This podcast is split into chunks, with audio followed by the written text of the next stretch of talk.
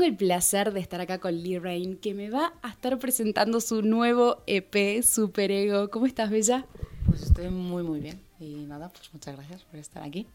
Me imagino que muy contenta. Primer EP, emociones, ¿cómo te sentís? Pues la verdad que muy bien, porque además el EP la gente lo ha recibido con mucho cariño y claro que estoy contenta, muchísimo. ¿Cómo surgió la idea de hacer este EP y ponerle el nombre de Super Ego? Pues bueno, em, lo de hacer el EP es porque yo continuamente, la verdad que escribo mucho y voy mucho al estudio, entonces al final se me acumula muchos trabajos que que agrupar. Y mm, sobre la idea del superego, ¿por qué se llama así? Es porque justo mi colega tiene tatuado aquí el id y el ego. Y lo que le dije es que lo único que le faltaba era el superego. Entonces a raíz de ahí ya se vino todo, lo vi como todo muy, Dios, esto es para mí y investigué un poco y así se creó Superó. Vi como eh, la estructura interna de la conciencia, del yo, de la autocrítica, muy reflejada en, el EP que había hecho. Porque yo prefiero primero crear y luego ya ponerle un nombre que primero coger un nombre y luego ya crear, porque creo que limita mucho el proyecto. O sea que con, lo mismo te pasa con tus canciones. O sea, primero te pones a componer y después dices, ok, la releo. Y luego ya me cuadra todo y digo, vale, eh, esto me evoca esto, ¿sabes? Estoy escuchando en el coche y digo, esto me está transmitiendo esto, por lo tanto, tiene que ser llamado esto, pero no al revés. Sino creo que es como limitar un poco eh, el arte. Totalmente. ¿Y cómo es tu proceso de composición? Me imagino que también así, dejas fluir y que venga lo que venga, ¿no? Bueno, eh, yo es que regularmente voy al estudio y tengo la suerte de trabajar también con, con Pau, que es, además de, de, ser mi productor, es mi mejor amigo. Entonces yo no siento que mm, voy al estudio a trabajar, sino más bien a ver a mi colega y a tomar una cerveza con él. Entonces, mmm, mola mucho porque el proceso de creación es Mm, simple. Mm, ves a tu colega, te tomas una cerveza, estás a gusto, ya te pones a componer, a él le gusta, él te ayuda a ti, tú le ayudas a él. Entonces para mí es simple y bonito a la vez. Tuviste un tiempo sin sacar música y vi que publicaste en tus redes como diciendo, che, pasaron cosas, tuve que frenar. ¿Qué pasó? ¿Qué pasó? Bueno, a ver, ha pasado de todo, pero bueno, eh, la cuestión es que la vida te ha llevado por unos caminos, estoy, gracias a Dios, ahora estoy muy bien, estoy trabajando con gente que me gusta, tengo un equipo pues que a lo mejor antes no estaba eh, del todo eh, formado, entonces eso hizo que no sacase toda la música que tenía que sacar. Eh, de hecho, el EP lleva escrito, grabado y masterizado creo que año y medio. Ah, es decir, yo ahora mismo, aparte del EP, tengo por lo menos 12 canciones sin sacar que evidentemente este, que evidentemente he seguido trabajando mientras, mientras yo estaba en, en pausa. ¿Cómo va a ser el proceso ahora? Yo lo vengo diciendo que o bien hay un disco, que eso sería para mí lo ideal porque yo disco al uso nunca he sacado, siempre ha sido mixtape o EP, o bien, efectivamente, mientras ahora el EP de Superego ha salido y hay que darle un tiempecito para que la gente lo conozca, pues seguir creando y sacar inéditos y disco, porque me refiero, a lo mejor en un mes tengo ya 20 temas, es que no lo sé. A vos te gusta escribir y desde chiquita tu idea era ser escritora. Sí. Ahora, ¿cómo pasamos de ser escritora a componer música? No, pero a ser cantante. Ya. A ver, a ver, a mí sí me había gustado cantar, pero sí que es verdad que en esos entonces cantar era la gente que iba a Operación Triunfo. Era, era otro tipo de, de, de, consumición de música.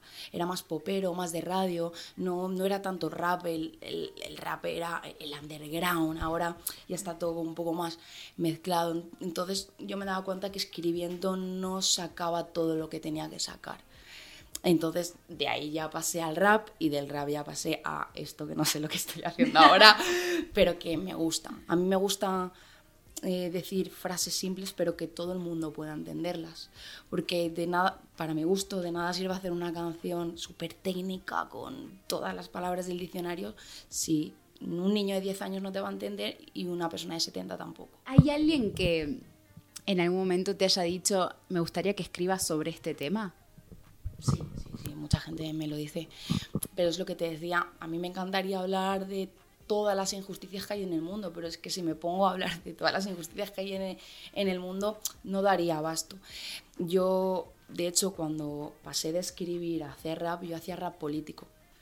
Em, pero volvemos a lo mismo, limitaba mi arte porque no podría hablar de que quiero bajar y comprar el pan.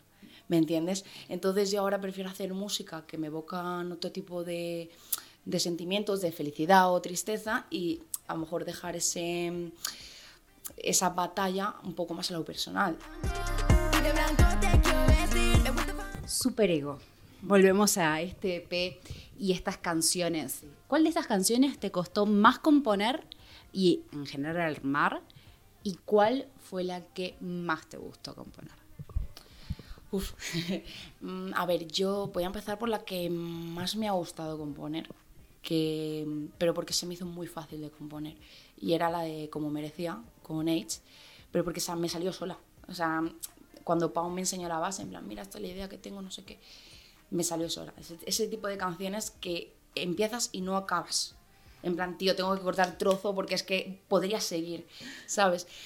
Y, y bueno, mm, en general no me ha costado componer ninguna más allá de trabarme 20, 30 minutos, porque el EP para mí ha sido sencillo porque es algo que he disfrutado mucho. O sea, el proceso de composición lo he disfrutado mucho. He estado con Pau, con mis colegas ahí dentro, han venido mis colegas en plan, a ver cómo va esto. Entonces eso se mola porque mmm, Pau y yo no notamos que el proyecto sea solo nuestro en ese sentido. En plan, ha venido gente al estudio, nuestros amigos, lo han visto, han visto el proceso de, de creación y eso también mola mucho, o sea, mola mucho. Ahora, vos lo mencionaste y yo lo tengo que decir. El, la única colaboración que tenemos en este P es un argentino, señoras y señores. ¡Qué orgullo! ¿Cómo fue la decisión de hacer esta colaboración con H?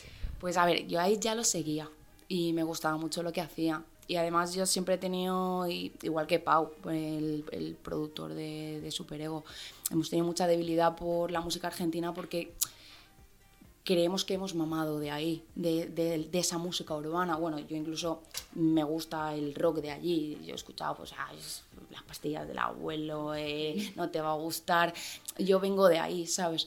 Entonces, meter un artista argentino pues para mí era un orgullo, ¿sabes? Haber mamado de ahí, de esa referencia, nosotros incluso ya, ya por la gracia en el estudio, guacho, guacho, guacho, ¿sabes? Entonces, eh, cuando se lo propuse a Alex me dijo, de una. Y en nada lo tuvo, no sé si era en una semana o así, ya tenía su cacho, ya me había mandado todo y entonces fue muy fácil trabajar con él.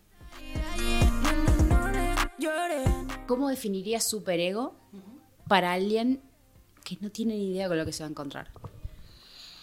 ¿Te refieres así a las canciones, al proyecto en sí? Yo creo que es una oda a la autocrítica. Yo lo tomo, lo tomo un poco así porque eh, hago bastante introspección de, de mi culpa, de, de, de, lo mal que he actuado algunas veces respecto al amor, respecto a mis amigos.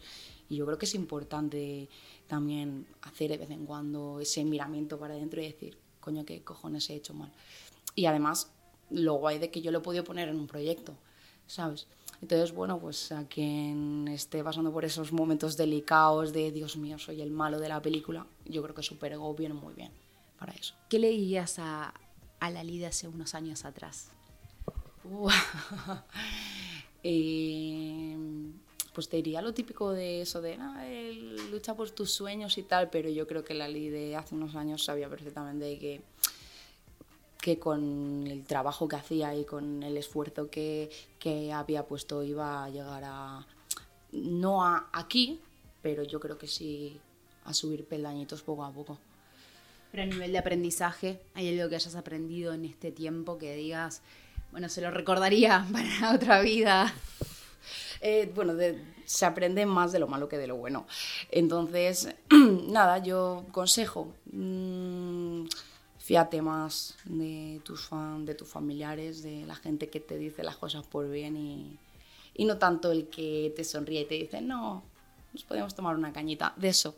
Eso, eso le, le, diría como consejo. A veces te ves un poco obcecada por ciertas ambiciones o sueños que tienes y dejas de lado lo que te dice tu amigo.